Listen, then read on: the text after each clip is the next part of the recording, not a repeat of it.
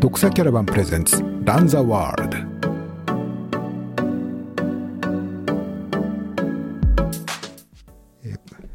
ポッドキャスト久々に今回はあのオフラインでのレギュラーの3レギュラーのお二人を迎えてのオフラインあのなんていうんですかライブ配信じゃない収録ということで、えー、ともやさんとなみねさんどうぞよろしくお願いします。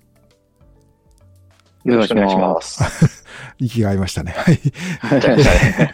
いや、もうあのー、先に智也が言うかなと思って、ちょっと待った。いや、ナミネウさんが言うかなと思ったけど、ちょっと空いちゃったかなね。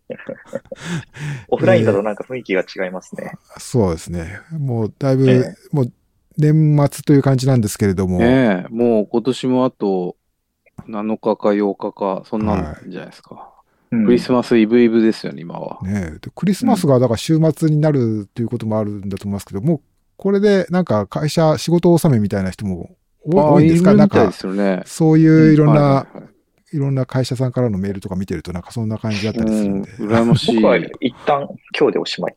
あ、本当に？そうですか。うん。うん、え、年始めはいつ？えっ、と、6日。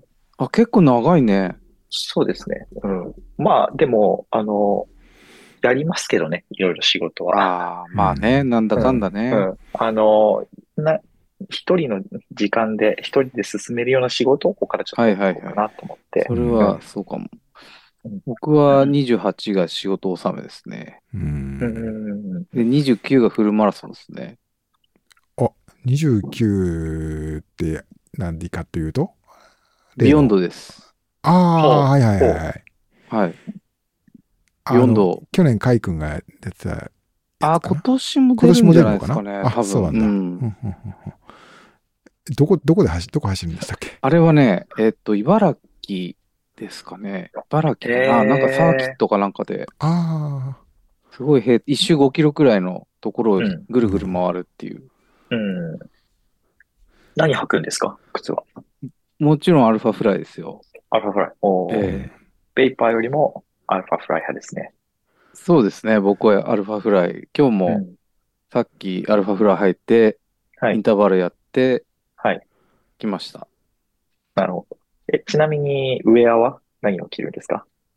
ウェアは、あの、いや帽子はあれです。あの、智也がいつもつけてる、なんだっけ？忘れちゃった。ヒアネス。ヒアネス。なるほど。はい。はい。でも、あと上下はナイキっすね。上下ナイキ。ナイキ。はい。全然これ余談ですけど、はい、あの、甲州アルプスで、えっ、と、一緒にペースさせてもらったじゃないですか。うんうん。ナミネムさん、ヒアネス着てたじゃないですか。うんうん。あの、タイツ履いてたじゃないですか。うん。ちょっと、あの、お太りになられてましたよね。ナミネムさん。そうだね。うん。だってさ、今はでもあれから痩せたんですよ。痩せましたか？痩せましたか？ちょっとね、3キロくらいですからな。ええー、でもそれでもウエスさんから5キロ太ってるけど。うん。うん、はい。じゃあ、プラス2まで減ってるってことですか？あ、ウエスさんからプラス5ですよ。あ、プラス5ですか？プラス5ですか？はい、はい。で、友也に会って一緒に走った時は8キロ太ってたんですね。8キロですか？はい。8キロの存在感はね、結構後ろから見てるとありましたよ。そうだよね。うん、源次郎を登りながら僕はずっとナミネムさんのお尻ばっかりこう目の前にあるわけだから、うん、それずっと見てるんですけどね。あの、ウエスタンの時に一緒に走った時、シュッとしてたもんね。違いましたね。うん。うん、今またシュッとしてます。し、しだしてますよ、今は。いいですね。平日、平日お酒飲んでないですもん。うん。うん。やっぱ、お酒やめると痩せますね。一気に。お酒はね、あの、なんか、生活リズムも、そうなんですよ。し、うん、なんか疲れるんですよね、次の日はね。うん。なんで、ちょっと、うん、はい、今は、最近はフルマラソントレーニングばっかりですね。うん、うん、いいですね。でもなんかもうメリハリついて。まあ、そうですね。あの、来年のレースもだいぶ決まってきて、今、今日はあと、しかも比叡山のエントリーだったんで、早速50マイルエントリーして、うんまあ、来年のあらかたのも予定が埋まりつつあるとい早いですね。ああとあの、エンゼルスクエレストも、はい、あの抽選が通って、うん、あのレジストしたんで、もう走ることになりました。うん、あれ、日本から何人か行く人いるんですよね？ね日本人10人くらい出るんですよ。で日本からはですね。僕が知ってる感じでは4人行くと。うんで、ロスに住んでる2人と合流するみたいなうん。感じですかね。はい。うん楽しそうですね。そうですね。一応、それが A レースなんで、ちょっとそれに向けてまたやっていくっていうの一環のフルマラソンと。えうん、ちなみに何月ですか？1月29です。結構早いんですね。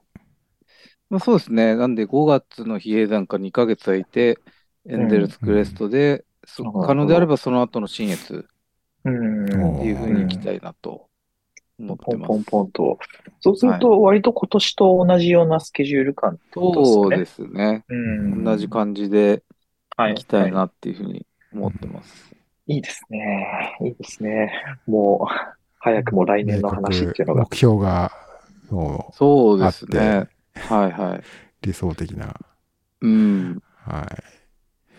お二人はどうどうですか？今年、まあ、終わろうとしてますけど、来年とか、今年。僕もね、あのー今ちょっと仕事がなかなか立て込んでるっていうのは、あの、言い訳に、本当のところはもう高尾が寒すぎてなかなかね、走るペースが乱れちゃってるんですけど、雪とか降ってんの？雪はね、降ってないです。ただ、まあこれ高尾に限った話じゃないですけど、朝がとにかく暗い。うん。そしてうん山に囲まれてるっていうのも。寒いよね。で、うん地面が硬い。う。うんん。なかなか走る理由が見つからないっていうね。そうだよね。うん。冬来たなって感じなんですけど、うんち。ょっとまあ、あの、一旦、まあこれからお休み入るし、ちょっとリズム立て直して、まだ僕はレース、これだっていうのははっきり決めてはいないんですけど、うんあの、サイロクに出たいなと思ってます。おー、おー出た。うんあれ、サイの国はエントリー始まってるんじゃないですか？そろそろ、あの、始まりましたよね、確か。始まりまっうんたかな今日。今日なのかな、うん。なんかうツイッター界がちょっとざわついてましたけどね。えあれはいつ開催なんですか ?5 月の？5月ですよね。ちょっとはっきり予定まで見てないですけど、2 1ヶ月後くらいですよねぐらい。ですよね。2週後くらいかうんうんえっ、と、比叡山が来年は5月13なんですよね。あ、そんな近かったですか。ただ、いつも裏っぽいイメージが、裏というかどっちが裏かわかんないですけど、うんうん。感じだったんですけど、ずれるんですかねどうなんだろ そうです。それは、みえーっと、何でしたっけ？う。2023、タイの国。どうなんですかねサイの国5月20 21? それであ比叡21山はい。ああ、じゃあ、比叡山から離れるんですね。比叡山はなるほど13、あ、5月一周20日だ前で。すね。一周ずれてああ、ますね。だったら、ともや比叡山がペーサー先でできるよ、俺。えな、何のペースターですか？あ、サイの国の。タイの国。ああ、やりますか、また。できなくはないですよ。うんたそうだで、すね。うん。あのーこれ確か登録いるんじゃなかったでしたっけ？ペーサーも。あ、そう、そうですね。うん。だからそこはちょっと要注意ですね。うんそうですよね。ううんん。なるほど。うん。なんかあんまり僕は来年はこう、これだっていうレースは立てずにね、ちょっと、うん。日々走る、なんていうかこう、トレ、トレーニングをうん。一年通してやりきりたいなっていうのが一番来年の目標だったりします。なるほど。うんうん。うん。なかなか難しいですよね。でもそういうのね。やっぱり1年通すってのは。うん、難しいけどね、僕はどっちかというとね、あの、なんかレースがあるとどうしてもね、レース特化の気持ちにすごく入っちゃうので、はいは入入りすぎて終わった後に、こう、なんていうか、乱れる。ですよねうんまあ今なんかまさにそうですけど、それよりもなんかすごい遠くに一個目標を置いて、まあ毎日ちょっとずつやってる方が結構性に合うなと思っていて、うんなんかそういう意味で、あまりこう、レースにフォーカスして何か目標を立ててってよりも、まあ出れたらポンと出てみようぐらいの、なんか気軽な感じでちょっとやりたいなと思ってます。なるほど。うん。モーズピットもやめたんですか？いやいやいや、やってます、やってます。あ、やってる。う。うんん。うん。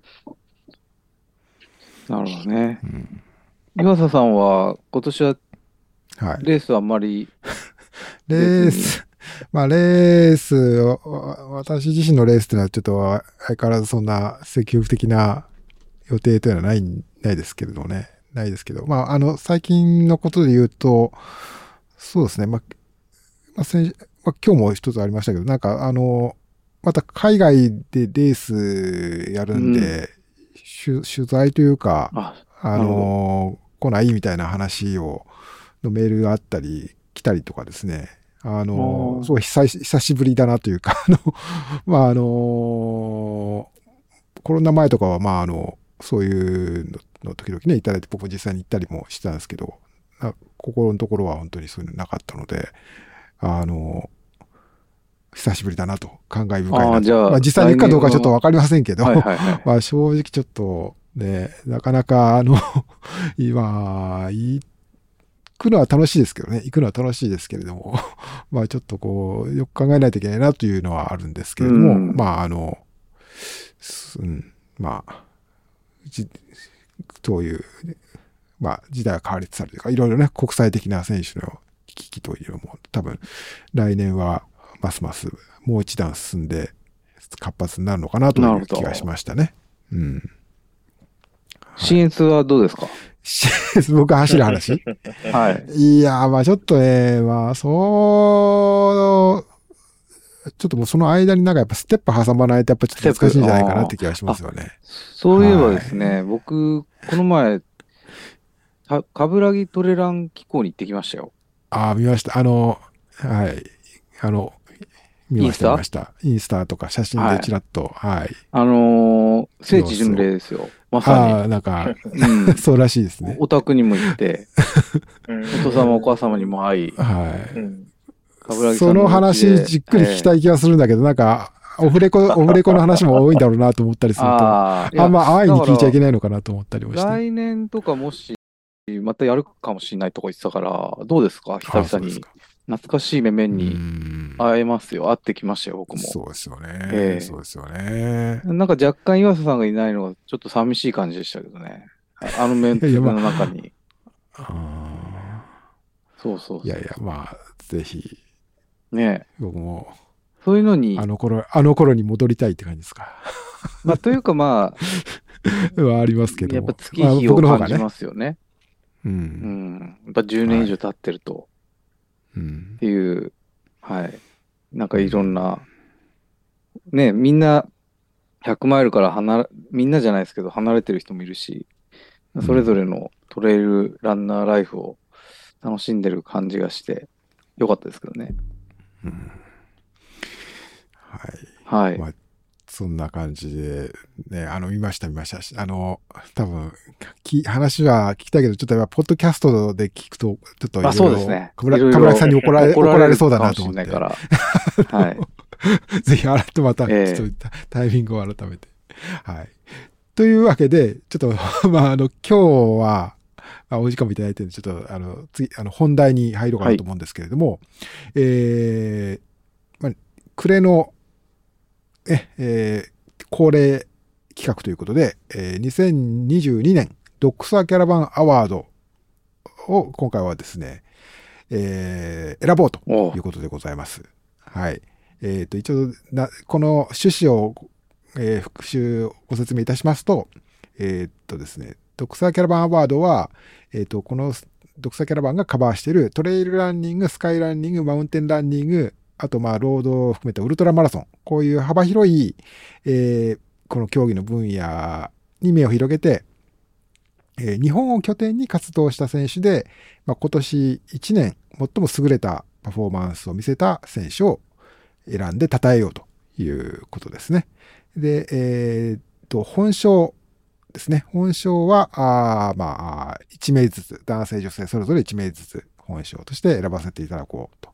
で、特別賞を若干名、まあ、今までだと大体2人ずつぐらいですかね、えー選ばせていただこうということで、えーっと、まあ、いろいろ、いろいろ考えた試行錯誤した結果、選ぶのは、選ぶ責任者は、あ私、ドクサーキャラバンの運営をしている岩佐が、まあ一応、私が選ぶということなんですけれども、えっ、と、まあ一人だけではやっぱり心もとないということで、まあ、えー、波の上さん、富谷さんにも毎年、えー、こうほ、は、補佐というか、サポートしていただいているということでございます。はい。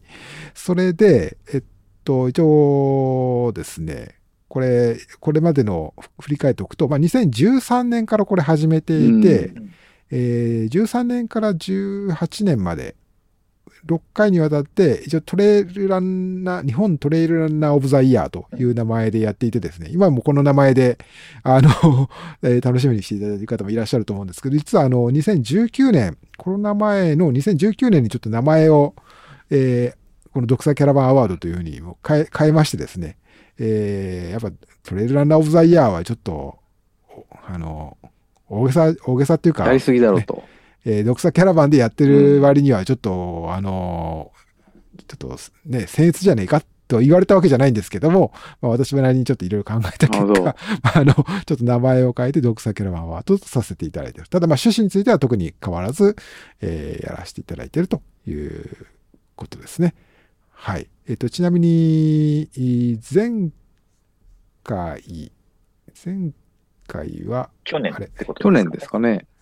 去年は、去年やりましたよねした。かというと、去年はやりました。はい去年はですね、はい一応、あのー覚えてはいるんですけど、間違えないように、えー、ちょっとサイト上で確認しますと、去年は、えー上田瑠衣選手と、それから女性は、あー中田美穂さんということだったんですね。はい。はい。これも、まあ、私が、の独断と偏見で選ばせていただきまして、はい。そういうことでございました。そういうわけで、今年は、えっ、と、いつもだ、いつもの通りですね、えっ、と、この、ノミネートということで、その候補者を選ばせていただいて、そこから、まあ、その本賞というふうに話をしていくんですけれども、えっ、と、まあちょっとまだ、あの、実は、えーノミネートの方を、まあ、あの我々もちょっと話ししないといけないということで、えっと、まあ、ちょっとそこから始めようかなと思うんですけれども、じゃあ女性の方から話しましょうかね。えっと、僕の方からちょっと、まずあの、いつも10人ぐらいノミネートの方を決めてる、決めて発表してるんですけれども、まあ、僕の方からまずちょっと5人提案させていただくと、えーっとですね、純不動で、だから、純不動じゃないな。50音順で言うと、えーっと、秋山ほのかさん。秋山さんは、まあ、秋山ほのかさん、そうですね。ちょっと、それ紹介していくと長くなっちゃうんですけど、秋山ほのかさん、板垣成美さん。それから、50音順で言うと、えーっと、高村さんかな高村貴子さん。そして、えー、宮崎君乃さん。そして、吉住ゆりさんという、この5人を、ちょっと私からの提案なんですよね。はい。皆さん、お二方いかがですか？ちょっと、こういう人が、この人を入れるべきじゃないかっていうのをちょっとあったら、こう、訴状に載せて、訴状というか、訴状はというのもあれですけど、えー議論していけたらと思うんですけれども、そうですね。やっぱり、どうしても100マイルのところをちょっと見ちゃうんで、まあ、うん UTMB13 位、あとは、この前のタイ100マイル3位。の庭さん。うん。はどうでしょうっていうところですかね、個人的には。ううん。ん。まあ、うんそうですね。岩さんも、まあ、この年々、ね、こう、手が、なんていうんですよね、こう、やっぱこのコロナの間もやっぱり、こう、着実にこう、いろいろな、自分のね、こう、けあの、挑戦の舞台見つけて、形まにしてらあ、っしゃる。安定してますよね、やっぱり。そうですね。やっぱあの、いち早く海外の遠征というかね、あのーまあ去年もだったですけど、今年もアイガーであるとアイガか、アイガーの250キロ、まあ、イノさんとのペアでね、はいはいはいえー新しくできた250キロのレースがあったんですよね。えーそれで2位になったりとかですね。えーやっぱ、まあ、あの、もう今年も、うん、おっしゃる通りの活躍ぶりだったと思いますね。まあそうですよそねん。なはい。うん。まあ、庭さん、確かうに、んそうですね。ん他、智也さんはどうですか？僕はですね、えっ、と、岩瀬さん挙げていただいた方々におおむね賛成という方で、あの、賛成なんですけど、あの、うんまあ、ちょっとアスレチックっていうところで言うと、えっ、と、少し違うかもしれないですけど、村井さ。うん村井さん。村井彩子さん。彩子さん。はい。はい。トリプルクラウン。うんうん。村井さんの、ちょっとね、僕もあの、実は、トマさんに教えてもらうまでうん気がついてなかったんですけど、うんそのトリプルクラウンについてちょっと、トマさんちょっと簡単に紹介してもらえたらと。あアメリカの、えっ、と、200マイルのレースですね、これは。うんうん。うん。これを、えっ、と、3レースを1年間で、えっ、と、すべて完走した、えっ、と、人にだけつく称号で、えっ、と、それを、えっ、と、日本を拠点にしている、えっ、と、村井さんが、えっ、と、うん。まあ、これ、都度行って完走してというところで、えっ、と、今年その、まあ、これ快挙だと思うんですよね。うん。それ成し遂げたっていうところうで、ん。うん、あの、いや、すごいですよ。うん、まあ歴史だし、そもそも、これはなんかカテゴリーとしてまた別物ですけど、うん。うん。だから、なんとなくですけど、その石川博樹さんが今までロッキーマウンテンスラムとかグランドスラムとかうん。やってった感じに近いというか、パイオニアですよね。日本人の。まあ、日本人に住ん、日本で住んでる人がっていうところがすごい。まあ、あとはあれですよね。やっぱこの200マイルって、多分今後また人気になっていく気がしていて、うん。うん。まあ、アメリカでもやっぱ結構人気出てきてるんですよね。だから、ここら辺のジャンルってまた、い今100マイル走ってる人がどんどん流れていくような気もしていて、うんまあ、そういう意味では面白いというか、うん、うん素晴らしいなっていう。ちょうど村井さん、去年、この時期くらいに一緒に走ったんですよね。あの、うんはい。はい。うんどこ、あの、どこだっけ？あの、あそこ、お寺のとこ。えっ、と、あ、修行僧？修。行僧、はい修行僧のとこで一緒に走って、うん。で、智也は来れなかったんですけど、うん。そう、そこで知り合ったんですけど、なんか、すごい走る人だな、というのはありましたけど、うんはい、すごい人ですね。そうですね。うんえっと、確か、アメリカのタホ、タホはいは200い。と、モアブ、モアブでしたっけ？モアブモアブ240、それからビッグフットビッグフットですかね。200かな？はい。これまあ1レース行くだけでも大変ですいや、大どれ変ですよ。どれうも、ん多分4日とか5日、5日とかかいや、かりますよねそうそう。あの、どれもなんかい、1レースでも満足しちゃうようなやつ。1レースで1週間かけそて、みたいな感じですもんねう。んあ、走るのに1週間近くかけるみたいなう。感じで。これを年間3つやるっていうのはちょっと考えられないですね。ううんん。うん。ね、なので、ちょっと競技性とはまたね、違うところだけれども、結構メモリアルなことだなっていうところで、思いますね。うんはい。うん。なるほど。という感じですそうね。ですね。だあのーですね、女子は、わりかしこう、世代交代っていうのが、まあ、ふさわしいかわからないですけど、わ新しいプレイヤーもすごく増えてきてるなっていうのと、そういう意味で言うと、やっぱりスカイランニング、あのー中心に、ね、あのー若い選手が盛り上げてきてるなっていうところで、なんかそうですね。時代がちょっと移り変わっていくような、あのうん瞬間うんなん、ううんん気がしていますね。そうですね。まあ、あの、僕も、南さんおっしゃれば、庭さんしかり、村井さんしかり、うんまあ確かに、うん、まあ、庭さんはまあね、あの、この大賞受賞した、されてきたこともあったし、もうあの、だし、まあ村井さんはね、確かにそう言われてみるとなという、僕もちょっと恥ずかしながら、うんちょっとねうん、知らなかった。これ、あの、同じ会社の人とよくなんかいろんなところでお話しするんで、ちょっと教えてくれればよかったなとか、ちょっと今思いましたけど。そうですよね。村さんゴールドウィンね。遠慮、遠慮せずになんか、うんちょっと、あの、インプットしていただけたらなんか、うんまあ、それいいんですけども、うんはい。確かにいわ、いろいろんないところかなと思いますね。うんあと、まあ、僕の方で、うん、まあ、僕も、あの、個人的にはウルトラディスタンスのね、こういう庭さんがしかり、村井さんしかり、そういうのはね、あの、はすごく惹かれるものはあるんですけれども、まあ、ちょっとこう、少し目を広げてみると、えー、まあ、あの、ゆすみさん、秋山さん、高村さんとみんなそうですけれども、えー、あと、そうですね。まあ、あの、今挙げなかったところで言うと、まあ、相原、相原千尋さんですかね。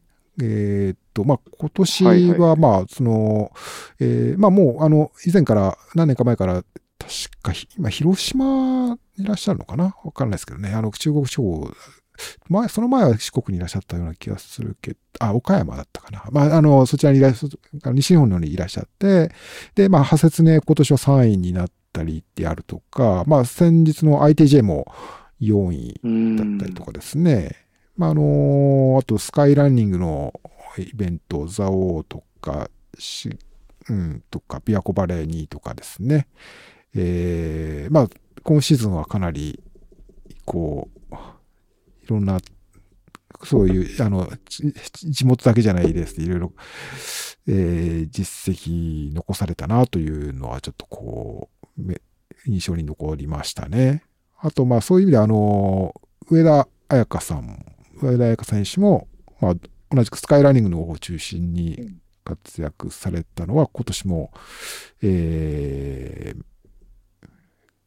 私の目には止まったかなというふうには思いますけどもね。まあ、いずれも皆さん若いですよね。そうですね。まあ、あの、世代的にもね、うん。あの、20代の、ね。今お話しした人たちもそうだし、うん、そというのはありうですますよねね。これはこのままもう女子を決定っていうところまで、この話はいっちゃいますか？えーっとですね、大賞受賞はちょっと、まあ、あの、最、後で話しましょうかね。はいあの、はい。じゃあの、ノミネートだけちょっと先にはいはい話しましょうか。はい。ということで言うと、今、1、2、3、4、5、6、7、8、8人上がってきましたね。はい。あ全体通してみると、えー9か。9、9、9ですね。九あの、うんショート、ミドルから、まあ、スカイっていうカテゴリーうに、ん。割となんかこう寄っている傾向、あの、あるのかなっていう感じはしますよね。まあ、そうだね。ね短いうん人、使い系がの、実実績を結構残していったんだなっていそうですねま。ああとはやっぱりレースの数多いっていうのもあるでしょうし、う。うんうんん。これね、だから面白いんですけど、こう板垣さんって、うんそういう意味では短いのも長いのもいけるっていう、うん。ね、これはかなりやっぱ目立ちますよね。あの、キリアン的な感じですよね。うん。そうですよね。やっぱなんか僕はそういう選手すごい好きで、やっぱキリアンが好きっていうのもあるんですけど、うん。うん。ゼガマ走ったら優勝、UTMB 走ったら優勝みたいな、こう、どっちでもいけるみたいな人ってやっぱり結構なんか、総合力が高いじゃないですか。うんどっちでも対応できるって。うんうん。だからまあそういう選手にはやっぱ惹かれちゃうんですよね。うんうん、っていうなんかのはありますね。うんね、なんか一つこう、ね、実績をこう並べているのを見ると、うん。抜けてるような印象をね、あの、見えますよね。うん。すごく映るなと思います。なるほどう。ん今はちょっとね、うんあの、まあ、板垣さんはね、僕もす今挙げた中にうん、ね、あの、ノミネートを僕から挙げた中にも入ってましたけど、今ちょっと、その、今僕の方から挙げた5人に加えて、今4人の名前上がったので、もう1人ということで言うと、うんまあ、僕の目に留まったのは、まあちょっとこうバランスを取るわけじゃないんですけど、まあロードのウルトラで今年も中田美穂さんのはやっぱ頑張ったかなと思うんですけどね。うん。あの、世界選手権、今年ベルリンで行われた、えーちょうど UTMB の裏、裏っていうかはいはい。同じ週末にやってたんで、まああのトレイルランニング界で目に留めた人は少なかったかもしれませんけれども、えーこの春に行われた、あの、柴又、うん。柴又百景で優勝して、まあ、日本代表の座を掴んで、まあ、は初めて世界選手権にチャレンジして、まあ、6位になったっていううことだったんですよね。ん。まあ、これ、まあ、去年もね、長田さん、あの、注目しましたけれども、まあ、あの、去年に続いて、なかなかこう、やっぱり光るなんていうかね、あの、成績残されたかなと思って、まあ、ウルトラランニング、あの、ロードのウルトラの方ではやっぱり中田さん、一人挙げるとすれば中田さんなんじゃないかなとな、るほど、なるほど。私は思いましたけれどもね。うん記録出してませんでしたっけ？日本記録。うちがあーっとね、どうだったかな、そうだったかな。バックヤードで出られてましたっけ？出てましたバッね。クヤーそうですよね。ド、あ、それでですかね。多分、あの、100キロのレコードは、未だ、あ、あのえっ、とね、稲垣すみえさんだったかなす、すごい記録があるんですよね。えーだから、ま、なかなかちょっとそこまでは、あの、ちょっとね、に、それが世界記録なんじゃないですかね。世界記録になっていて、あ、安倍智恵さんか。安倍智恵さんの、世界記録がまだ立ちはだかっていると思うんで、なかなか、これを破るのはなかなかだいぶハードルが高いと思いますけれども、うん。バックヤードで、だったのかな？バックヤードバックヤードは出られてましたけどバックヤードは出ていましたね。うん。その、うんなんか、その付近で何レか記コードになっ録、たのかな？記憶あ、バックヤードのレコードじゃなくて、うん。100なんかロードの記録をどうのこうのっていうようなのを見たような、あれ、あーちょっと僕ちょっとリサーチが追いついてなかった。最近でしたっけ？最近、ああ、なんかそれちょっと僕聞いた記憶があるな。ちょっと、ちょっと記事にする際にはちょっとリサーチした上で、うんえーウルトラマラソンで世界3位50キロだったかな。うん。それ、あの、記録っていう話で言うと、えっと、うん派説明優勝の高村さん。ああ、はい、そうですね。これね、はいうん、新記録ですよね。う。うんん。まあ僕もそこはすごく評価されるべきじゃないかなと思ってるんですけど、まあそこはちょっとこの本性決定のところでちょっと議論を残すことにして、えーまあまずはリストとしては、うん。えっ、と、今、5人、5人僕が挙げたのに加えて5人はい。ということになるので、ちょっともう一度ご紹介すると、はい。えー僕が先に挙げた方が、うん。ああなんで一緒にしないかというと、あいうえお順にするのが僕の頭の中で追いつかないというだけの理由なんですけれども、はい、はい。はい。僕が先に挙げたのが、えー、あいうえお順で秋山ほのかさん、はい。それから板垣成美さん、うん。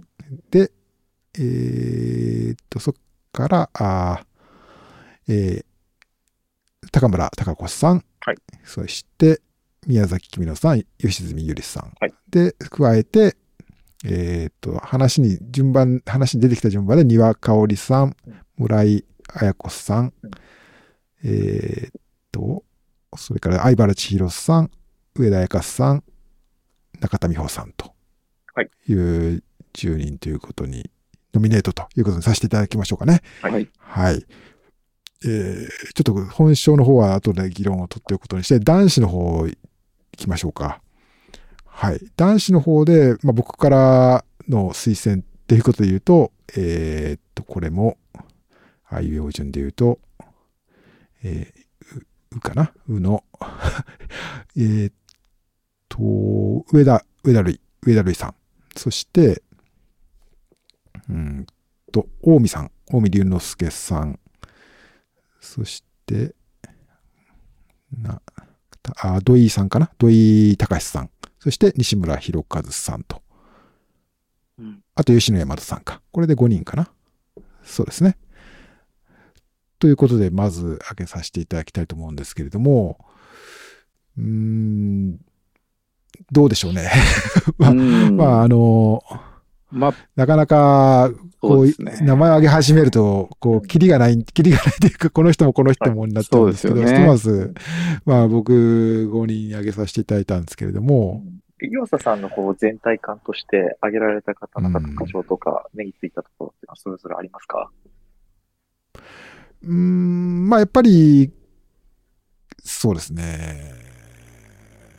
まあ、やっぱ若い選手の活躍がどうしてもね、こう、目、目が行きますよね。うん。あの、やっぱ期待感もあるし、ちょっと僕としては、まあ、僕はそういう人が出てこないかなっていうのを、こう、いつもみ気にしているせいもあるかもしれませんけれども、やっぱ、まあ、そこで言うと、まあ、上田瑠衣さんもまあね、若いけど、まあ、あの、もうあの、えー、て、えーね、えーもうごご承知の通りなんで、やっぱり吉野さんであるとか、あーね、近江さんといった名前は、まあ、ここに挙げるべきかなと思いましたけれどもね。あと、まあ、西村さんは、あの、やっぱ今年はね、あの、なんていうか、し UTMF はじめ、僕もいろ身近でその活躍見る機会もあったせいもあって、えーまあそんなこともあって、ここにやっぱりどうしても、うんこう、絞った時に西村さんっていうのがやっぱり名前が頭に浮かびましたね。まあ、土井さんはやっぱり TJR、ね、あの、なもう去年のね、前、えーこう、中止っていうのを経ての、今回の結果、見事だったなというふうには思います。うん。なるほど。ど、どう、どうでしょうか。ま あ他にもね、いろいろ、えー挙げられると、切りがどんどん上がるんですけれども、うんお二方から、この人というのがあれば、まあ、素晴らしいという意味では、やっぱ万場さんは、うんもうすごかったんじゃないかな。まあ、UTMB28、時間もそうですけど、すごい立派うんだなっていうのと、UTMF でも強かったっていうのと、うん。うんう。うんん、ハセスネダブルでも2ハセスネダブルもですね。うん。すごくあの記憶に残ったっていう意味で言うと、そうですね万場さんの年だったなっていう感じもねう、ん一つしますよね。あとうん、お若いんですよね、万場さん。うんそうですね。今30歳で、今度31そうでそうしたかな。はい。そういう意味では、うん、これからも強ずっと強くなるんじゃないかなっていう気はしますよね。う。ん確かに。万場さんは僕も、あの、先日ちょっと、あの、ストラバのイベントで目にかかりましたけれども、はい。はい。あの、なんか、あの、直接目にかかったの初めてでしたけども、なんか、あの、ひょうひょうとした感じだけど、ずいぶんなんか、わわ結構人気者というか、もそうですよねみんな、本場さんの、はい。あの、人が集まってて、あの、もうすっかり、ね、この1年間で有名人、この世界では有名人っていう感じですよね。なんかこうんう、すごいおっとりしてそうなね、か方っはい。ぽいですけど、うん結構なんか、うちに姫投手は結構、よく見てると、うん、ある方うんなのかなっていうふうにお見受けしましたけど、うんそうそう。まあ、そうなんですよ。あ、そうですよね。あとはでもやっぱり、トランスジャパンある年はやっぱそっちに目がいっちゃったりするうんのと、やっぱ相変わらずルイ、上田瑠衣選手は精力的にいろいろ出たのと、やっぱ引っ張ってますよね。その日本を、うん。ゴールデントレイル、うん。ね、そういうのも含めて、うん。まあ、だからやっぱりす相変わらずすごいチャレンジしてるなっていう感じがしますよね。うん自分のブランドも作り、そうですね。うん、そう思います。うんともやどうですか友ね也さんはどうですか？あ僕はですね、えっ、と、大瀬さん。お大瀬うん。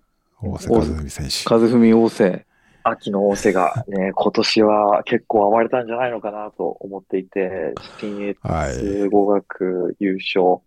でなんかこう、は春の旺盛がうん秋の旺盛になったのか、うん。うん季節限定が取れるのか、そうそう、あの、うん季節物であることに変わらないっていうのが、なんか大瀬さんらしくていいですよね。扱いが。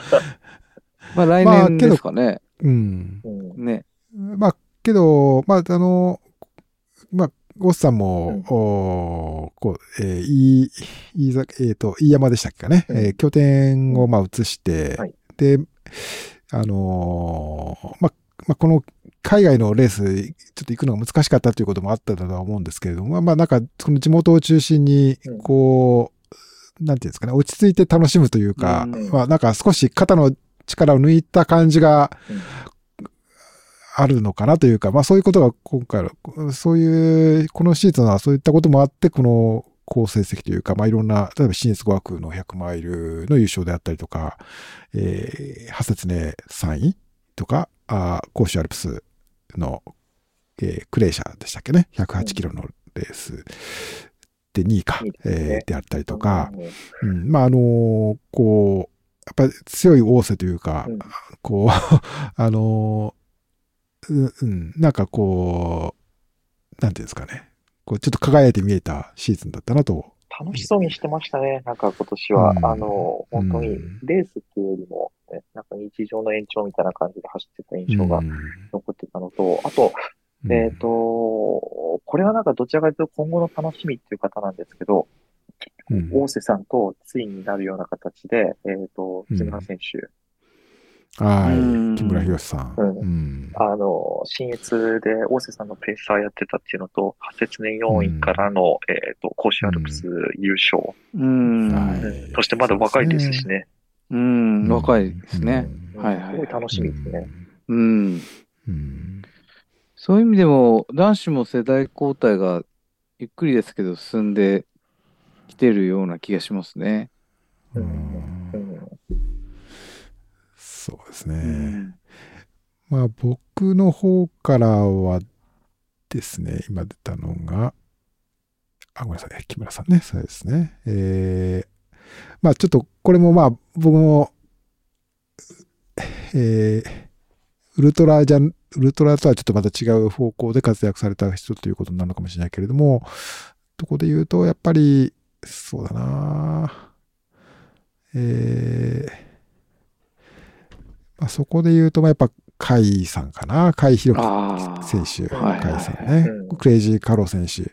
まあちょっとね、この結構、まあ、ユ YouTuber ということもあって結構いろいろ露出もね、多い人なんで、ちょっとこう、そういう目で見る向きももしかしたらあるのかもしれませんけれども、まあ、やっぱり残して、今シーズントレイルランニングの分野で残した、ね、あの、実績というかパフォーマンスでやっぱり堂々たるものというか、あの、かあの UTMF の新しいです、回69系で、も、まあ、最後、競り合わせして優勝していたりとか、あと、まあ、比叡山の50マイル2位か。うんあと、富士登山競争も今年は彼、はい、から、はい。えー制してますよね。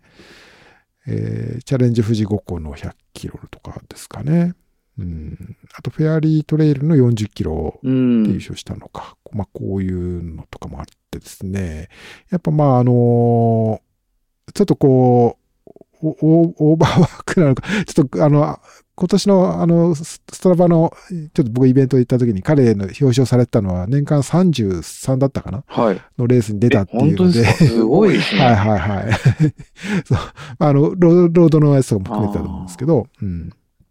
けどそんな、あの、5キロのロードレースとかだけというんじゃなくて、こういう100キロとかこういうのが含めた上での、あのまあ、海外のレースとかも、海外はなかったかな、海外入れた上での、そんな数字なので、えー、なかなか、こうね、あのともすれば、ちょっとこう、やっぱ、さ、なんか、一つずつに力入ってないんじゃないのと見る向きもあるかもしれませんけど、やっぱり、あの、堂々たるものなんじゃないかなというふうにうん私は思いましたけれうどもね。んうん。まあ、今年あれですよね、トレイルになれる、アジャストメントするう年んだったのかもしれないですね。来年はまあという、こともね、うん、もうちょっとなんかまた長い距離とか。少し、多分まあ、彼も、えっ、と、まあ、上田瑠衣選手が出てた、あの、ね、ゴールデントレイルのはいはい。ファイナル、グランドファイナルとかも彼も経験しましたし、多分来シーズンは、やっぱその辺の、あね、えー自分もこういう選手たちと渡り合うっていうようなこともね、なんかモチベーションがあるんじゃないかあ。なとうん思うんですけれども。はいはい。うんそうですね。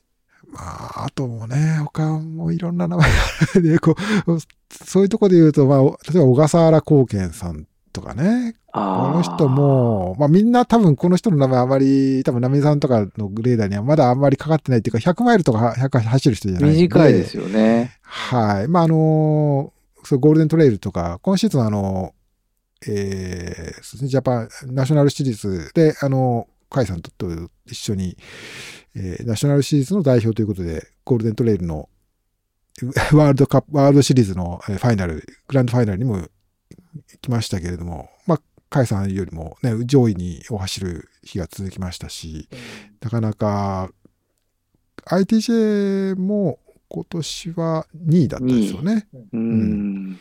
はい。えーそうそう。優勝したのが近江さんでしたけれども、まあ、最後までね、あのーそう、2位につけていたということなんで、まあね、この人とかもあるし、あとまあ、ちょっとね、そこで、あの、上げてしまったと、ロードの方ではですね、えー、岡山春樹さん。彼は世界選手権をやっぱり優勝、まあこれ、あの、えっ、ー、と、実業団のアスリートですけどね。うん。えっ、ー、と、コモディダーだったかな。だったと思いますけれども。そうなんですね。はい。これ、もうだから さっきとあ中田さんと同じで、えー、UTMB の同じ週末になぜか開催された、ベルリン、ベルリンで開催された世界選手権で、えー、今年は日本の選手が、岡山さんが優勝、世界選手権、世界チャンピオンになって、えー、っとね、それで、あの人ね、山口淳平さんが2位だった、金メダルだったっていうことがあったんですよね。うん。そうですね。とかね、それもすごかったなって。乗ってましたよね。はい、ああ、そうかもしれないですね、うん。乗ってましたね。結構あれ印象的でしたよね。うん、はいはいはい。うん、な6時間12分だったりだったと思いますね。なかなか、まあやっぱり、このコロナ禍の中で100キロのレレースもね、世界選手権も久々だったので、うん、確かに。というような、感じで上げていくと、こう、どんどん膨らんでいくんですけれども。ね、それで言うと、石川選手もね、あの、バッドウォーター優勝っていうところで。はい、そうだね、バッドウォーターね。はい。すごいところですよね。そうですよね。うん。それ、そのつながりで言うと、まあ、どんどん上げちゃうんです、上がっちゃうんですけど、あの、この、石川さんはバッドウォーター今年優勝されて、もう一つその、その後にスパルタスロンも今年出られたんですけど、石川さんは3位だったんですけど、それでスパルタスで2位だったのが、はい、あの、ソミヤさんってい。うですね、ソミヤ、ソミヤトールさんでよかったかな、確かね。はい。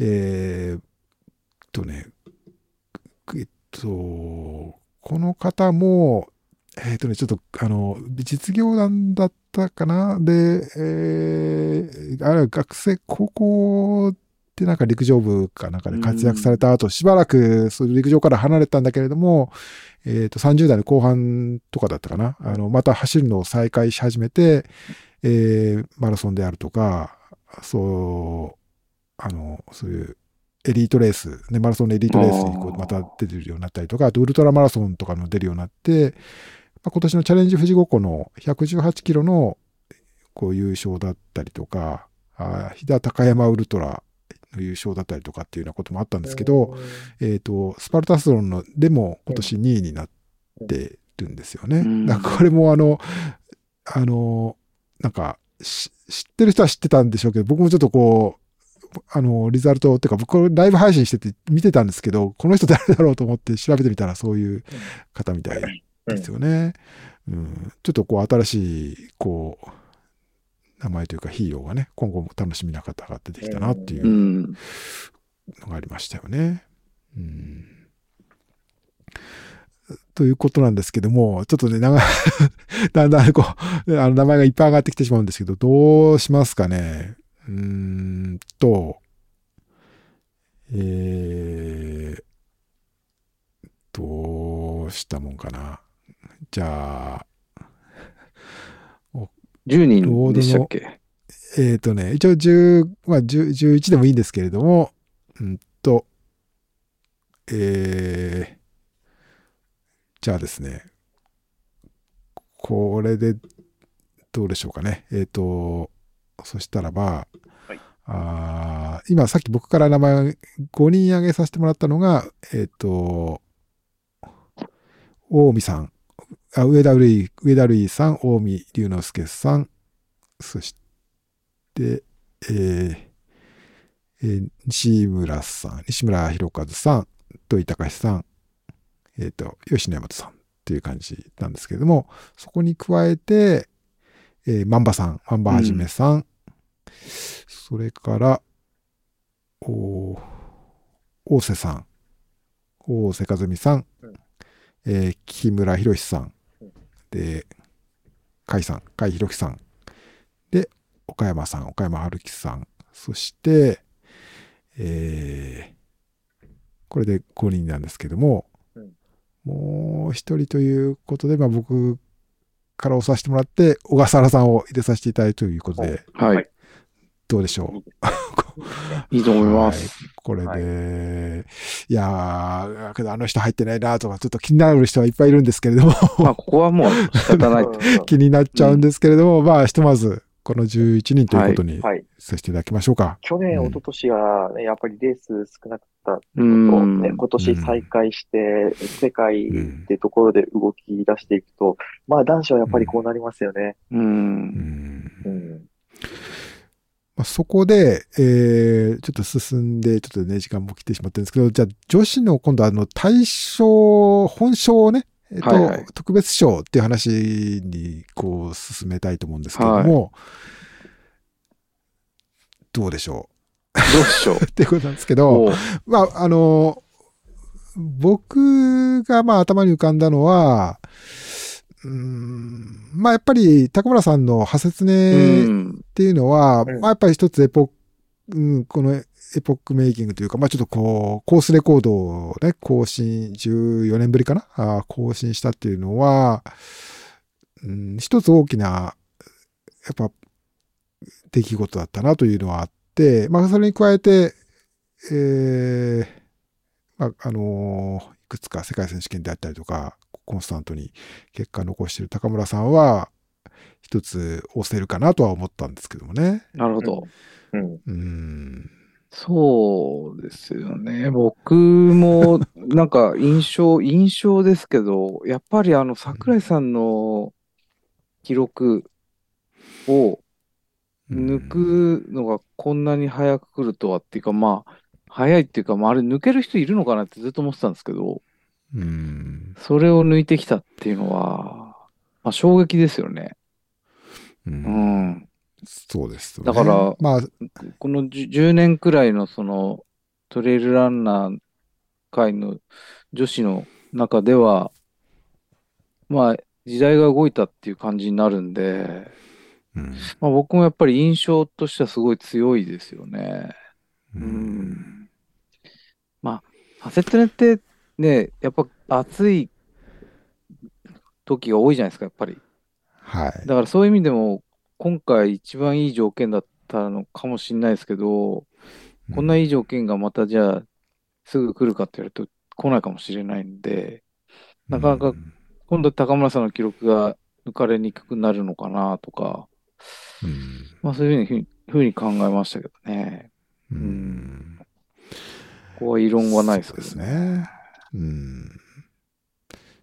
と、ともやさんはどう、どうでしょあ、高村さんはいろんないですよ。うん。う。うんそうですね。まあ僕も、まあ他のね、あの方についてもちょっとこう思ったことっていうことで言うと、うんえーっと、秋山さん。秋山さんは、やっぱり、うん。秋山さんとまあ、いや、まあ、吉見さん。秋山さんと吉見さんは、やっぱ、うん。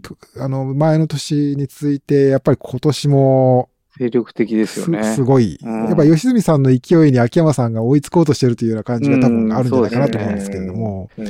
うん、まあ、こう、すごかった。まあ、あの、うん。えー これはね、正正直はやっぱり吉住さんや秋山さんも、高村さんに比べて何がその及ばないんだと言われると何も及ばないという理由はないと思うんですよね。うん。まあ、吉住さんは例えば、まあもう優勝したレースっていうともうこう上げ始めるとキリがないですけれども、やっぱ大きなところで言うと、まあ富士登山競争の連覇でも話であってあるとか、うーんと、まあ、あと、まあ、下69系のね、もう男女総合でろ6位とか5位とかそうなんですよね。うん。なんか、そうそれもやっぱ強烈だったし、あと海外では、えーまあ、UTMB、バイ UTMB のニースの UTMB の50キロで3位であるとか、あと、まあ、その今月行われたドインタのタイランドバイ UTMB の、まあ、100K のレース、はい。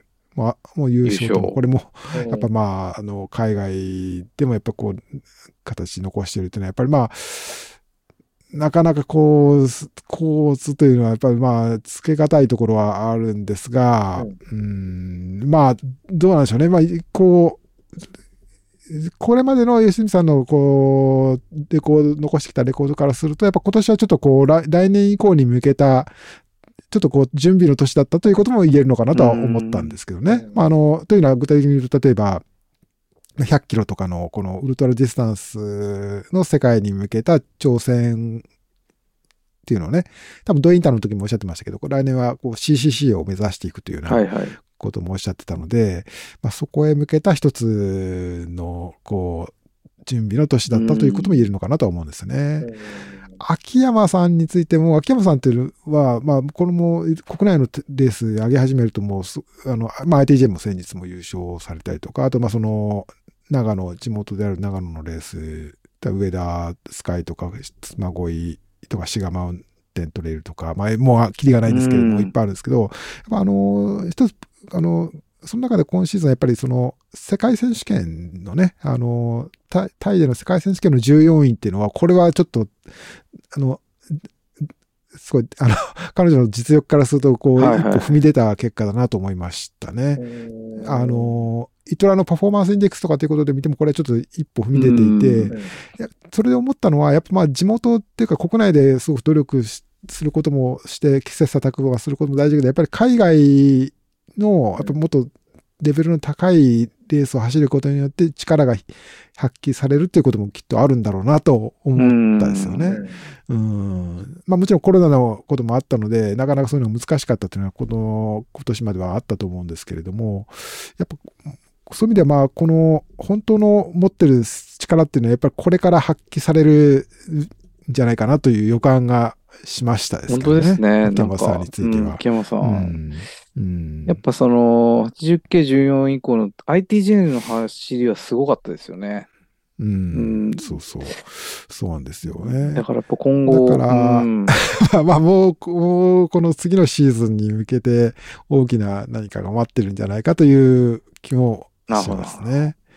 で、まあ、あとまあ、もう一つ僕お話ししておきたいとすれば、やっぱり板垣さん、板垣成美さんですよね。やっぱ彼女はやっぱりあの、まあもう去年のシーズンから、えー、ウルトラ、ね、200、200キロのレースとかもうすでにいろいろ出られてましたけれども、今シーズンはちょっとこう、一つ大きく、なんていうかね、自分のこう、活躍の範囲広げられたなとはうん感じますよね。まあ、野沢温泉のね、あの、65キロの優勝であったりとか、まあ、奥信濃もそうだし、で、レイクビワは2連覇になるのかなこれ、二連覇じゃないですかレイクビワ、そうですよね。レイクビワ、あと OSJ 神。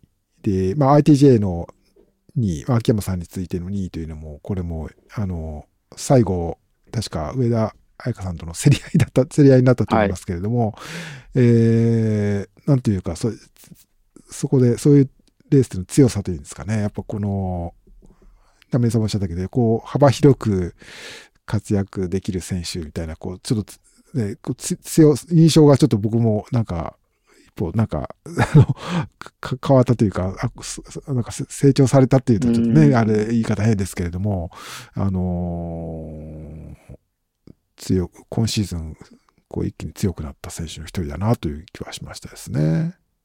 多分100マイルのレンジだったらうん宮崎さんと同じというか、かなり2人とも強いですけど、うん。どっちが勝つかなっていうレベルだと思いまですよすね。ねあの100マイルっていう分野では、今、うん日本人女性で一番強い2人なんじゃないですかね。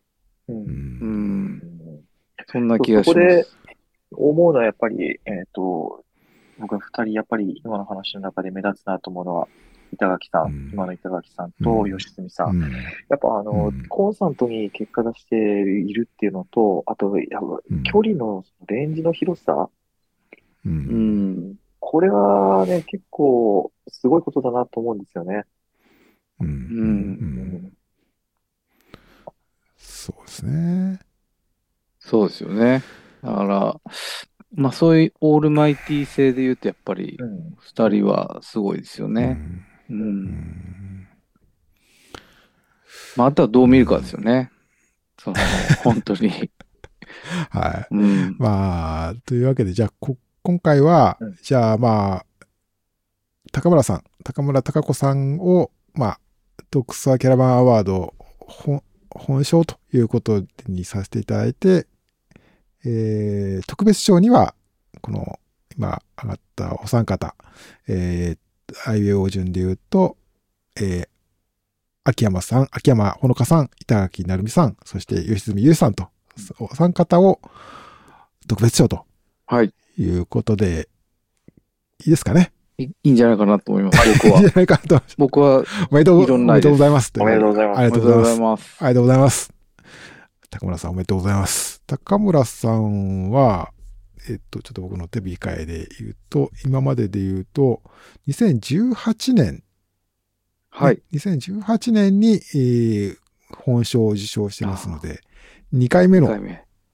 ドックス・アキャラバンアワード受賞ということになります。おめでとうございます。はい。ということで、じゃあ続いては男子になりますけれども、はい。まあ、ここれは、なかなかです。よ。あのー割れるんじゃないですか意見が。いや、これ評価基準を何にするかっていうところいやが、なかなかカリブレーション難しいんですよね。これはね、難しいところではありますね。うん。うーん。まあけど、うーん。これは、そうですよね。ちなみに、ナミネムさんは何かその、評価するときの物差しで言うと、何をこう、優先いや。やっぱりでも女子と一緒で、はい。やっぱり時代が動いたじゃないですけど、うん。うん。まあ、コースレコードとか、うん。う。うんんこんなの破れないでしょ、もうみたいな記録が塗り替えられるとか、うん。っていうところにどうしても寄っちゃうというか、うん。うんまあ、だからそうするとトランスジャパンなんですよね。僕の場合は。やっぱりあの、うん絶対王者、望月さんのう。うんん記録が、おーやっぱりこんな感じで破られるんだなっていうところの土井選手。うん。ううんん。まあ、あれはやっぱりちょっと衝撃ですよね。う。うんうんっていう観点で見ちゃいます。ついつい。うん。はい。でもね、いや、わかりますよ、それ。まあ、土井さんと。うんうん TJR、ね、そうなんですよ本当すごかったなっていうのと、あ、あともう一つ、実はね、これ TJR の優勝者が大賞を受賞したことって今まで多分ないんじゃないかと思うんですけど、今回僕もそれ押したいなと思うのは、これだけじゃなく、かつ、熊川優勝して UTMF 2位で、この前の、うんえっと、タイでも5位ですかね。うん。そうですね。うんこれだけ年間通してやってるって、すごいことですよね。このね、トランスジャパンって結構なんかダメージあると思うんですよね。うんその後にタイで、ああいう成績出せる。まあ、フェアリーもその後かな。うんなんで、もう単純にすごいですよね。もうなんかどういう体してんだろうな、みたいな。と思いますよね。ううんうん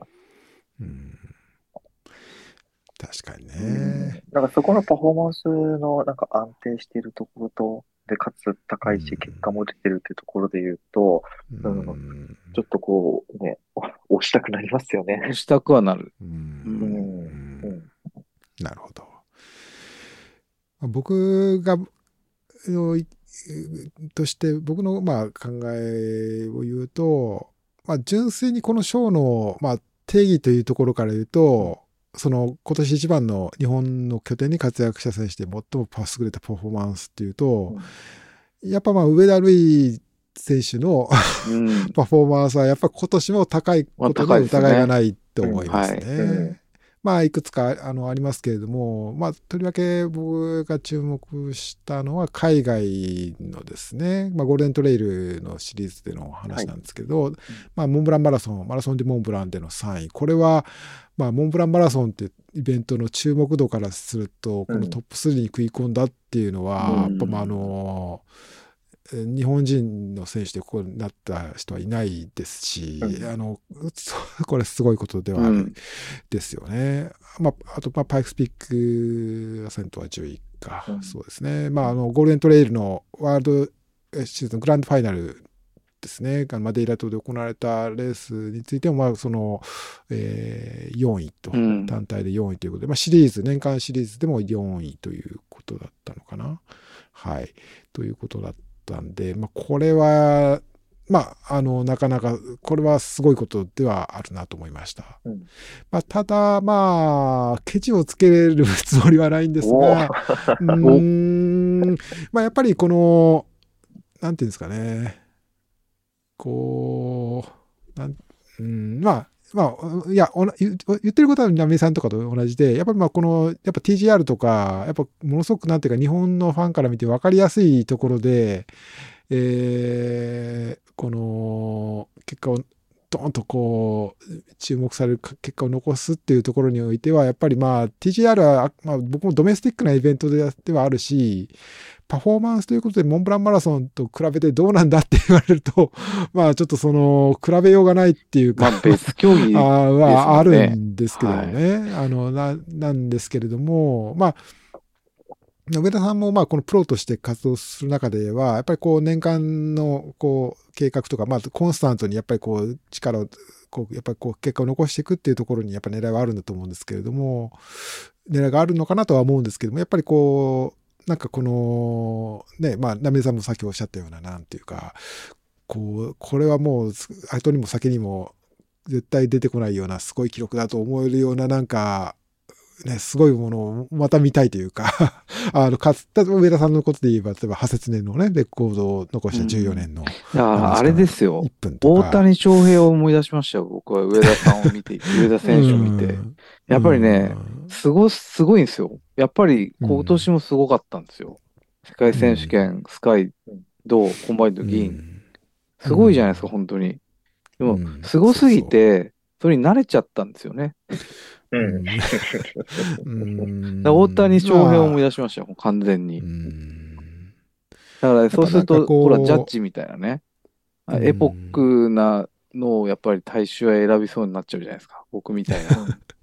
いやまあね、あの本人もね、多分そういうことは、多分あの、そういう、まあ、頭のいい人なんで、あの、そういうことも考えてはいるんですよだとは思いますけどね。こう、やっぱりこう、コンスタントに、こう、こう形、結果を残していくということに加えて、なんかこう、まあ、あの、例えばそれはあの、この間の、ね、えー、一筆書きのね、ワンストロークとかも、うんまあうんそういう取り組みなんだと思うんですけれどもね。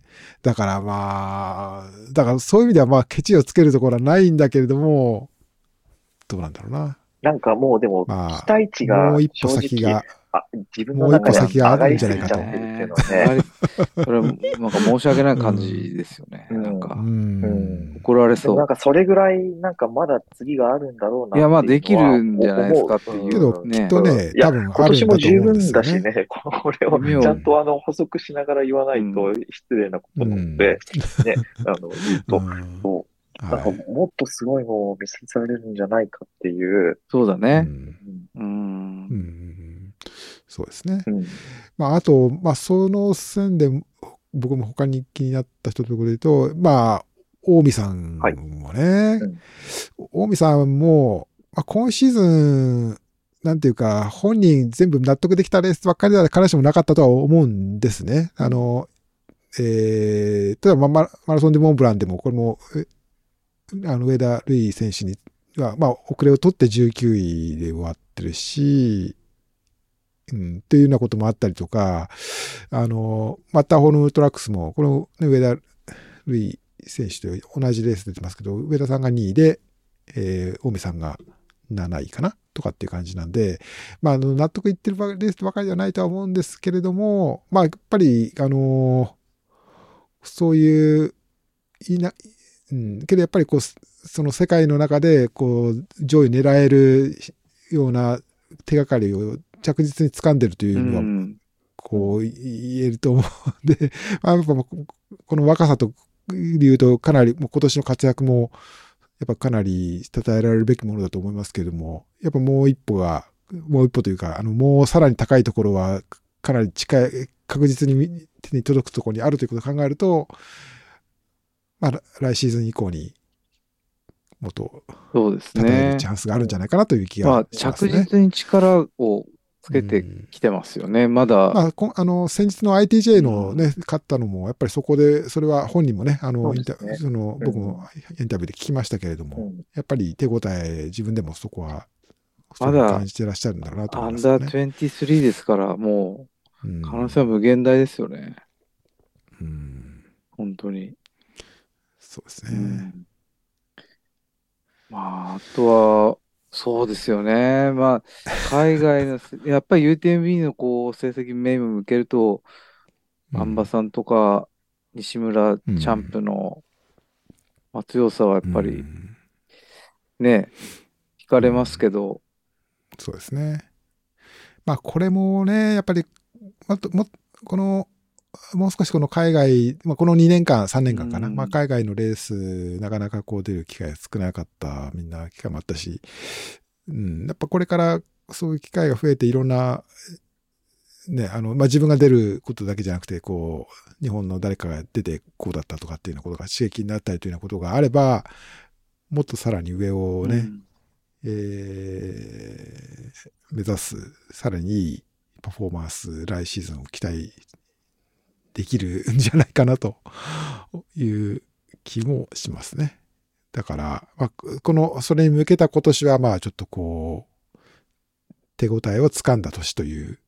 ふうに評価されるんじゃないかなと思いましたけどね。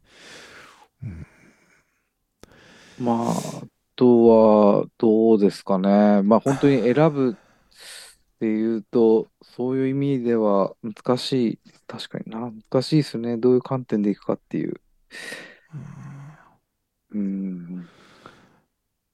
まあ、そうですね。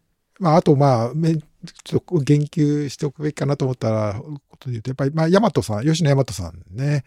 吉野さん、ハセツネで優勝したはい吉野さんですけれども、うん、まあ、彼彼もやっぱり、まあ、あの、今今シーズン、やっぱり、なんていうんですかね、こう、大きく、こう、自分の力を確信した年だったとは、じゃないかなとは思いますね。うんあのーまあ、派切ねだけじゃなくて、まあ、白馬国際、白馬クラシックか、インターナショナルクラシックかな、えー、とか、小谷津賀池とか、まあ、このゴールデントレイルのレースでは、非常にこう、ね、活躍した選手でしたけども、やっぱ今シーズン最後の世界選手権とかではちょっと残念な感じはありましたけれども、うーん、まあ、この人もね、やっぱこれからが、そうですね来。シーズン以降が大いに期待される。冠城さんと同じ地元ですよね。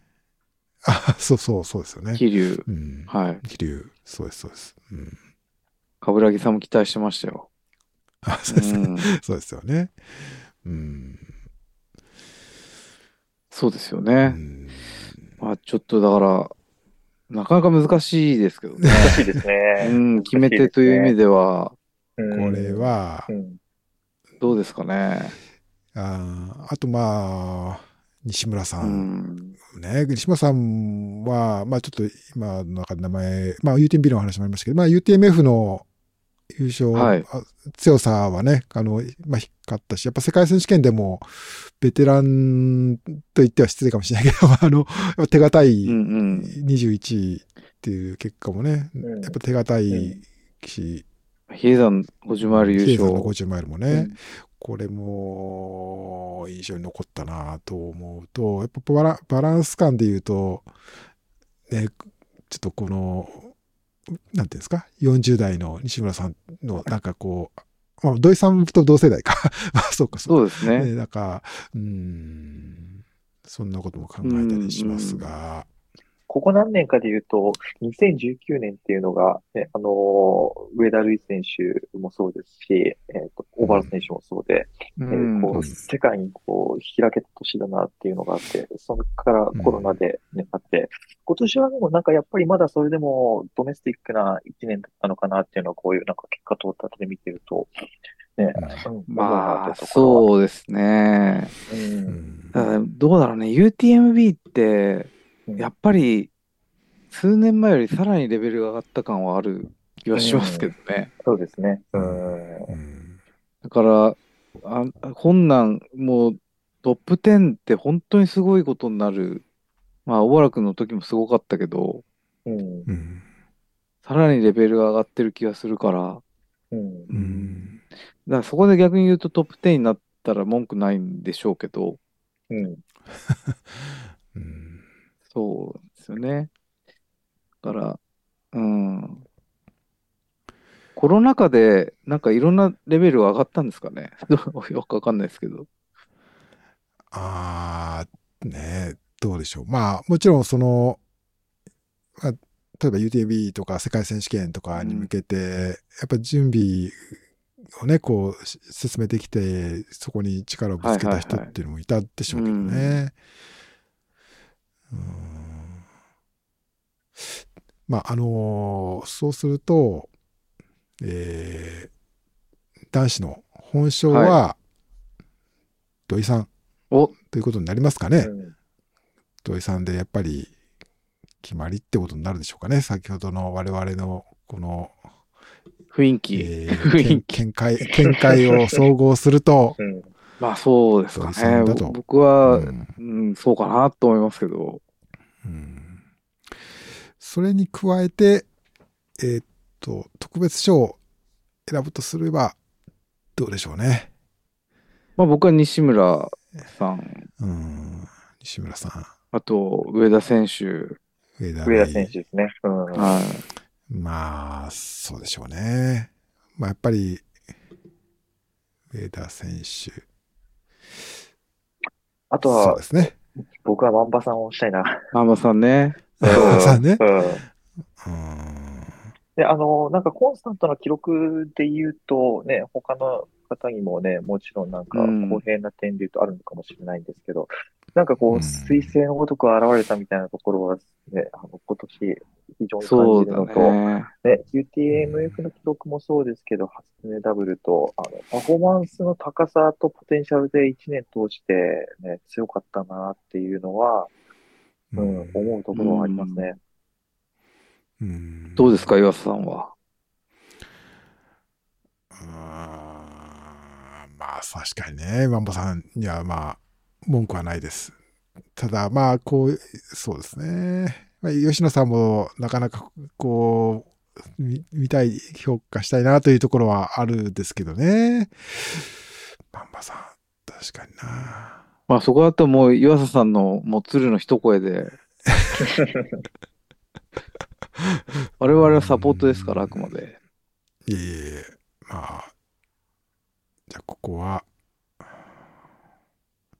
そうですね。ねえ。うん。誰もいないんだったら、じゃあ僕で。僕いや嘘ですけど。いや、うーん、ねそうですね。まあ、ここは一応、そうだな。うん悩んでますね。まあ、ここはね、じゃあ、ここは吉野さんで押したいと思います。わかりましたもう一人三人目の特別賞は。はいで、まあ、一応ね、こう、まあ、ウルトラと、その、サブウルトラというかさ、ウルトラじゃない、もう少し、うん距離の短いところとの、まあ、バランス感ということもあって、吉野さんで、3人目のはい特別賞ということはいにしましょうかね。はい。そうすると、対そうする象が、と、対象が土井隆史選手、はい土井隆史選手、そして、えー副賞ではなくて、あのー特別賞。特別賞は、えー54順で言うと、上田瑠衣選手、西村博和選手、吉野大和選手となるほいうことになりますか。いやいや。ど。いやー、難しいですね、えー毎年毎年。やっぱり。えー土井さんは、と、2015年に、はい。はいそんなに前ですか、受賞されていますので、え、その2回目は UTMB、UTMB の時だったと思いますね。11位かねはい UTMB11 位の年だったと思いますね。うん。これ3人で直接会ってやりましたよね、2015って。ああ、そうだったかな。そうですかもですねそうか。もしれない。うん、うん、う。うんはい。えー、2015年について 2, 2回目の受賞ということになります。おめでとうございます。おめでとうございおめでます。とうございます。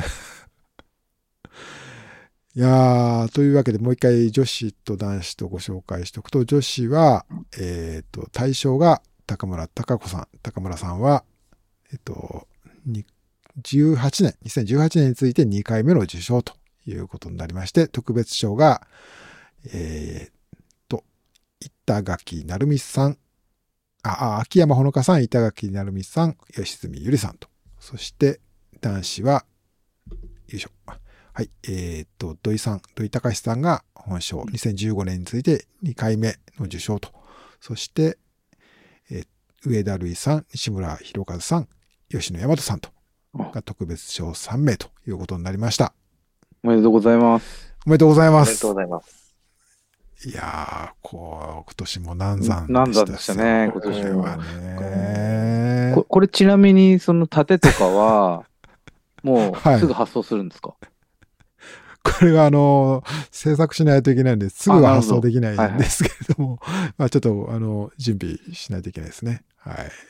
準備いたします。うん。ねえでもこう、やっぱりすごい、一個優勝したからってここに乗っけてもらえるってわけじゃないですもんね。こうやって見てると。何うん何回もこう勝ってるんですよね、この人たち。すごいなと思いますそうですね。これ、まあ、いろんなデータを見て、まあ、あと僕は自身が、あのーいつもね、えー、特 DC ウィークリーっていうねう、ん記事、コラム、記事書いていろんなリザルト紹介してるんですけど、まあそういうものとかもこう、もう一度よく見返して、こう、いろいろ書き留めていって、まあ頭頭にインプットしながら、こう、ナミネさんとかと話し、ね、トモヤさんと話し合いながら、こう、えーこう見比べてみたっていうことなんですけれども、うん。いやー、改めてすごい選すごいです手ね。ばっかりですやっぱまあうん。ただやっぱりこの、さっきの秋山さんの話じゃないんですけども、やっぱりこう、なんていうんですかね、やっぱここ何年か、こう世界のトレイルランニングシーンと日本の選手とのこう交流っていうんですか、うん。その経験できるチャンスがやっぱり限られてたというのがあるので、やっぱりこんこれがやっぱりちょっとこうね、あのまた戻ってくればもっと日本のアスリートの力って発揮できるえーんじゃないかなと思うんですよね。特に若い選手の皆さん、今20代の選手の皆さんとか、やっぱりこの3年間でね、そういうチャンスをがなかなかなくて、うんこう、なかったと思うので、これからもう一段、すごい結果であるとか、パフォーマンスだとか、上げていくような人がね、出てくるんじゃないかなという気がしますね。そうであとますよね。あ、そそういう中から、まあ、あの、そういうウルトラに向けて、まあ、ゆすみさんの話もしましたけど、まあ、上田瑠衣選手も、まあ、いつかはやっぱり100マイルっていうところはあると思うので、あの、それが来年になるか、再来年になるかっていうのはわかりませんけれども、あのそういう話題もね、これからもまた出て、まあ、よく話題にしてますけれども、うん。また楽しみなニュースがきっと出てくると思うので、そこも注目したいところかなと思って。なんかウエスタンステイツ出たいって言ってたんで、上田選は手い。出たらすごいんじゃないですか？やっぱりいいと、いうん。ね、ハマればいいとこ行きそうですけどね。うんはい。はい。まあ、すまあ一方で、40代のベテランもまだまだ、そうですね。こう、やっぱ同世代が活躍ししてくれてるとすごい嬉しいですようね。んうですよね。というわけで、これから縦制作作業に。あ、そうですね。はいはい。まあ今日はちょっとあの、明日以降にしますけれども、はい。えー楽しみにしていただければと思います。というわけで、今年も、えードックサーキャラバンアワードはい。2022ということで、めでたく決まりましたあ。、よかった。来年もね、来年も、こう、いろんなニュースをお伝えして、ね、こう、盛り上がったり、盛り上が。りたいしですね。なんやかんや1年続きましたね。なんかこう、続いたというか、まあ、連続でやってたわけじゃないですけど。そうですね。まああのもっとこう、まあ僕の方がちょっと、あの、怠け気味で、いやいやいやあの、あもっとこう、お願いしていかないといけないんですけど、また、ポッドキャストの方もぜひ、あの、いろんな人から、あの、励ましの言葉というか、なあの、ナミネムさん、トモヤさんの掛け合いがやっぱ、こう、いつも楽しく聞いてるっていう話をあ、そうなんですか？そんなの、最近聞きそんなまして。声をはい僕聞いたことないですけど、なんあ、か、そうですか？いや、いや僕もなんか、この、何度か、あの、はい、最近、10うん、先月末からちょっといろんなイベントとか行くと、よく声かけていただいて、あ、それは嬉しいですね。よく聞きますよ。あの、そうそう。ナミネムさんが面白いっていう。本当に、はいはいうんうんそんなの僕の周りから聞いたことないですよ。そうなんですよ。ちょっとあの、いろいろ気をつけようっていつも思います、本当に。いやいやいや、ぜひぜひ、こんな調子で。まあ、あの、僕も、いつもあの、お前は新越語学走らないのかっていうので責められるので、ちょっともうちょっとご期待に添えるよいや、う、本当ですそのよ。方面も。確かに、来年は僕もそういうなんか企画ものをやってきまし なんた企画したいですよね。僕もあの、ナミネムさんが、その、体重がどうっていう話、何も口を挟まずに聞いてましたけど、僕自身も結構やばい感じなので、あの あまりこう、だから何も言わなかったんですね。ちょっとこう人事、人事じゃないっていうところあるんで、はい。ちょっとまず、なかなかねじゃあ、ダイエットからですね、僕ら二人はう。ん。いやー、まあ、ちょっと僕は、なかなか道が遠いと思いますけれども、まあ、あの、及ばずながら、頑張らないといけないなと思ってます。はい。あの、今年はじゃあ、ドックソアキャラバンというか、サンデートレイル的にはもう、多分おそらく終わりで、まあ来年また、そうですかね。また、そうですね。ちょ。っとと、なんか、休みの間にも、なんか余裕があったら、またちょっと相談して。はいそうですねなんかできたらいいですね。あカウントダウンとかやらなくていいですか？カウントダウンが。やってもいいけど、皆さん、あの、やっぱ、ご家族一緒の方、ね、あの、迷惑かけるいや迷惑ねあの、僕ね、申し訳申し訳ない年越しまで起きてられないんですよね。はいはいはいはい。はい。ね寝ちゃうんですよ。うんだから、え今年もちな多分、みにあの、元旦は走りますか？走りますよ。こ気合入ってますね。うさすが。僕、勝田マラソンがあるんですから。そっか、そっか、ああ、そっかそっか。そっか。1月？うん。はいうんそうそう関係ないですもんね。まあでもね、やっぱ関東は恵まれてるんで、うん。これでなんか寒いとか言ってたら、うん。確かに。北陸の人に怒られるよ、北海道とか。そう。そうですね。練習、そうですよね練習できないですね。何甘えてんだって言われちゃうから、う。うんん。感謝して走ります。いや、刺さったな、今のは。ちょっと甘えてたな。もう雪ないだけ、雪がないだけね、そう地面が硬いとか言ってるんじゃないよっていうね。そう、あっちの人たちは雪あっても走るからね。うん。ううんん。体育館かもしれないけど、わかんないけど。うん。うんうん。そうそう。だから、思いました。ね、なんか一年の節目はね、ここでつきますけど、でももう来年の春のレースはね、もそううみんエントリーが決まってて、そうするとね、ここからどんどん上げていく時期じゃないですか。そうなんです。うんねそう考えると、年中無休でやってるけど、どっかで休まなきゃいけないよっていうのもね、あるから。うんそうですね。うん。まあ、あと冬はやっぱり故障がね、意外とあるんで、うん。あの、硬いじゃないですか。やっぱり寒いし、筋肉も。うん。うん。だからそういうのも気をつけないといけないですよね。うん。うん。そういえば、あれだ、言ってましたよ。え？あの、僕のコーチが、はい。井原コーチが言ってましたよ。来年、俺、バークレーで完走するから、そしたらもう対象だよねって。ああ、それは、それはもうすごいでしょ。確かにね。それそれはは、そうでしょうん。今回の基準で言うと歴史が動いてるからね。そうですね。う。んちょっともうそこ予約入ってるんで、そう。いや、もう、ともさんならやってくれると思うよ。うんそうですね。楽しみですね。うん楽しみだね。ね楽しみですね。ぜひ。そう。ともさん、ウエスさんもね、うんグランドスラムもあるんで。うんそうなってくると来年一気にね、ちょっと対象候補がにわかに。ね。うんはいそういう意味で言うと、本当来年はなんかより海外にね、あのーうん開くっていうのはそうですね。あると思いますし、うんね、1月早々ハートから始まって、ねはいはいはい。うん、ウルトラで言うと、楽しみですね。どんな、楽しねあみだねの。顔ぶれになるのかっていうのは今年となんか全然違う気がするから、僕はやっぱりうん JR 田中師匠は結構来年行くんじゃないかなと思ってるんですよね。うんハート、ウエスタン。うん、うん。頑張ってほしい。うん、うん。そっか、ウエスタンもですもんね。そうです、そうです。ね。はい。うそうですね。んますます。ますます。ええ楽しみ。頑張っていただきたい。はい。うん。